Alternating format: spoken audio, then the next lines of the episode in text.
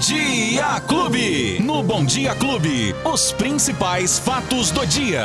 Com Luiz Cláudio Alba. Que é o nosso mensageiro, Luizinho, Luiz Cláudio Alba. Bom dia! Mais uma vez. Bom dia, bom dia, Beto Espiga. Bom dia, Lola. Bom dia. Bom dia pra toda a família Clube que tá curtindo a gente nesta quarta já, hein, Betinho? Já quarta-feira, meio da semana. 17 de agosto de 2022, já no meio da semana e com um dia bastante nublado, hein? Nublado? Nublado, Beto. Com Vai muitas chover? nuvens. Ó, não tem assim uma, uma previsão de chuva pro dia de hoje, nem em Ribeirão, nem em Franca, nem em Barretos. Temos uma alta temperatura que pode chegar Nossa. até 34 graus ainda no dia de hoje. Essa Beto. madrugada, eu não sei porquê, mas eu senti muito calor. Tava, tava quente. Muito calor na madrugada. assim. E pela manhã eu cheguei aqui também tinha, tava muito calor. Não tinha vento ontem à noite, você reparou? Que coisa, não estava né? ventando. E aí esquentou ainda mais, Que Beto. tempo louco. Mas e não- a secura? E a secura vai piorar. Você é louco, tá Vai demais. piorar. Ontem a gente teve quase clima de deserto aqui em Ribeirão Preto. Hoje, quando amanheceu um tempo assim, um tanto meio que. Como é que fala? Lusco-fusco? É, é? Lusco-fusco que fala? Aí eu falei, bom, então vai dar aquela esfriadinha já hoje. Mas ainda não. Mas vai esfriar, Beto. Vai esfriar, vai cair a temperatura, principalmente já amanhã. De acordo com o Clima Tempo, quase toda a região sudeste do país continua com muito calor, tempo seco, mas as áreas de instabilidade podem provocar chuva no decorrer do dia, mas não aqui na nossa região. No centro-sul do estado de São Paulo e no oeste também pode até ocorrer temporais. Mas amanhã, Beto, aí sim já há uma previsão de chuva para Ribeirão Preto, amanhã é quinta-feira, e na sexta e sábado também com um frio danado. Os meteorologistas dizem que pode chegar até 9 graus de temperatura mínima neste sabadão, Muito estranho, Beto Espiga. né? É muito estranho. Você tá com 34 agora, dali a pouquinho já vai fazer 9. Nossa, é. é. Então, Bom, assim, como que não fica doente? Como que não fica gripado? É, e a falta da- dos medicamentos nas farmácias, Tem mais essa? de antibióticos, Tem e- mais esse detalhe. Ah, os remédios de uso contínuo, você tá com uma dificuldade muito grande de encontrar nas farmácias populares, né? Naquelas que entregam remédio gratuitamente e até mesmo nas farmácias normais, Beto. Para você comprar algum tipo de medicamento hoje, tá difícil. Não tem insumos, não tem o próprio medicamento. E o valor um absurdo. Aí um nem absurdo. se fala, né? Aí nem se fala. A gente tá tendo boas notícias em relação à queda no valor do combustível, mas por um outro lado ainda não se refletiu na queda, por exemplo, no carrinho do supermercado, é, em outras contas que a gente tem no nosso dia a dia, né, Beto? Por enquanto, vamos torcer para que isso torcer, vamos aconteça, torcer. né?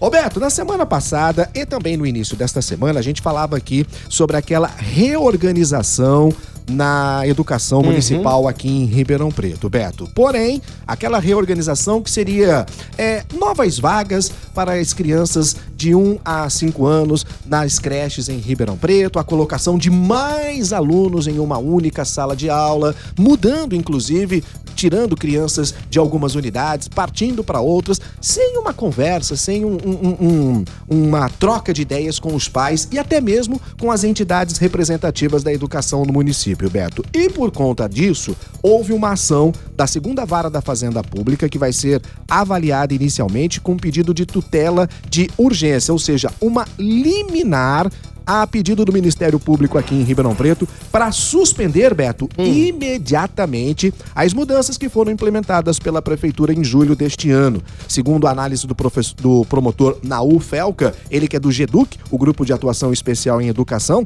essas alterações que a Prefeitura fez, Beto, são ilegais. Ele disse que levou em conta, a Prefeitura levou em conta os próprios interesses e não a legislação vigente hoje em dia. Isso porque essa reorganização da educação infantil proporcionou a abertura de mais de mil vagas.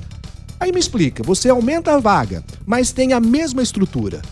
Fica difícil você entender. Como que você vai colocar mais mil crianças, mas naquela mesma estrutura que é utilizada para as creches? É claro que a abertura das vagas, Beto, amenizou o problema da fila.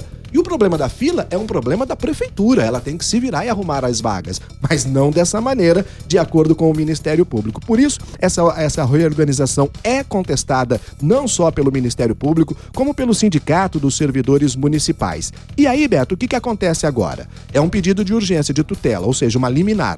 A justiça deve se pronunciar nos próximos dias ou até mesmo nas próximas horas. Se dá essa tutela, se dá essa liminar e suspende imediatamente ou se pede novas informações a prefeitura, a Secretaria de Educação. O fato é que neste momento, quem é que está pagando por tudo isso são os pais e as próprias crianças que não sabem bem ao certo o que vai acontecer nos próximos Essa dias. indecisão, Beto. né? Só Esse lembrando, impasse. isso, só lembrando que isso é na, na educação infantil municipal. Não tem nada a ver com a educação é, é, é, Estadual. estadual. e de outros níveis também. Beto. Boa, boa. Ô, Luiz, já vamos pular pro esporte, então. É, esporte, Vamos lá, falar, tem, coisa, tem, tem aí pra falar de esporte hoje? Esporte Clube.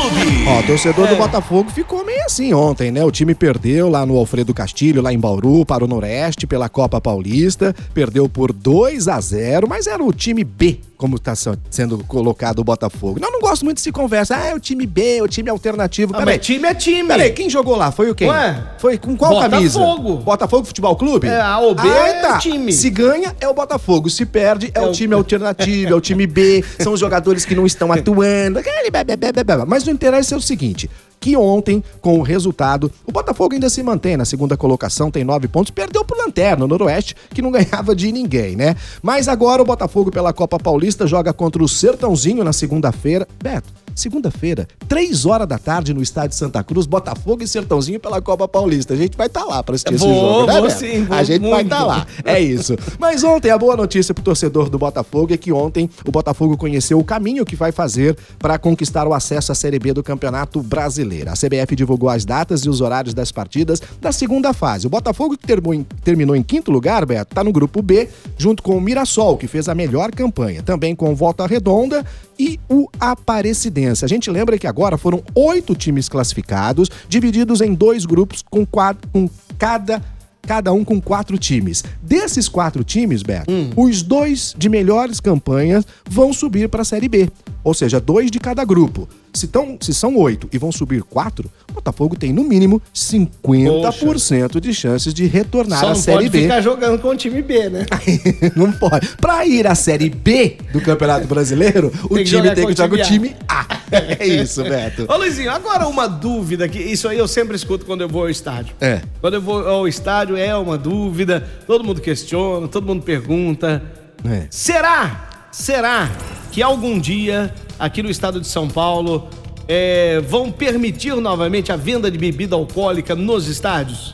Roberto, é uma decisão polêmica, né? Porque a gente já teve algumas decisões proibindo, depois algumas outras decisões autorizando. O Botafogo, durante muito tempo, se beneficiou de uma autorização como essa. São algumas situações que a gente não entende bem, porque dentro do estádio não pode, mas do lado de fora pode. Então. Né? Não na porta especificamente, mas 100 metros ali pode. Ou seja, você pode beber do lado de fora, mas não pode beber do lado Não, de na dentro. porta também, ambulantes Sim. vendendo ali. Então, assim, é uma incoerência muito grande. Como também, Beto, e agora parece que vai voltar, aquela situação das bandeiras no estádio, que era tão bonita, aquela festa com bandeira, aquela coisa toda. Durante décadas foi proibida a utilização de bandeiras nos estádios no estado de São Paulo. Agora, parece que, né, estão voltando a uma situação como essa. Em relação à bebida, Beto, eu digo pra você que é mais uma situação política do que uma situação de tentar resolver a, a, a violência nos estádios. Até porque não é esse tipo de violência que a gente vê nos estádios, né? Não é porque o cara bebeu ali que ele vai sair brigando, batendo em todo mundo. A gente vê brigas, confusões do lado de fora, e entre de grupos torcedores. isolados, de né? grupos, né? De torcedores que a gente já conhece muito bem e que deveriam ser Verdade. banidos do, do, do futebol. Agora, a venda de bebida alcoólica. Eu sinto que é mais uma questão política do que uma questão de tentar resolver mesmo a situação, Beto. Tá bom. Tomara que volte, né? Porque é bacana você tomar uma cervejinha no estádio, não é? Uma cervejinha, Beto. É, tomara. Se beber, não dirija, né? Nunca, jamais. É isso aí. Ô, Luizinho, quem perdeu o nosso bate-papo? Tem lá, ó, no seu player de podcast, nas plataformas de áudio digital, tem também no app da Clube FM, no nosso canal no YouTube e na página no Facebook. Beto. Até amanhã, Luizinho. Se Deus quiser, hein? Valeu. Tchau! Os principais fatos do dia. Você fica sabendo no Bom Dia Clube. Bom Dia Clube.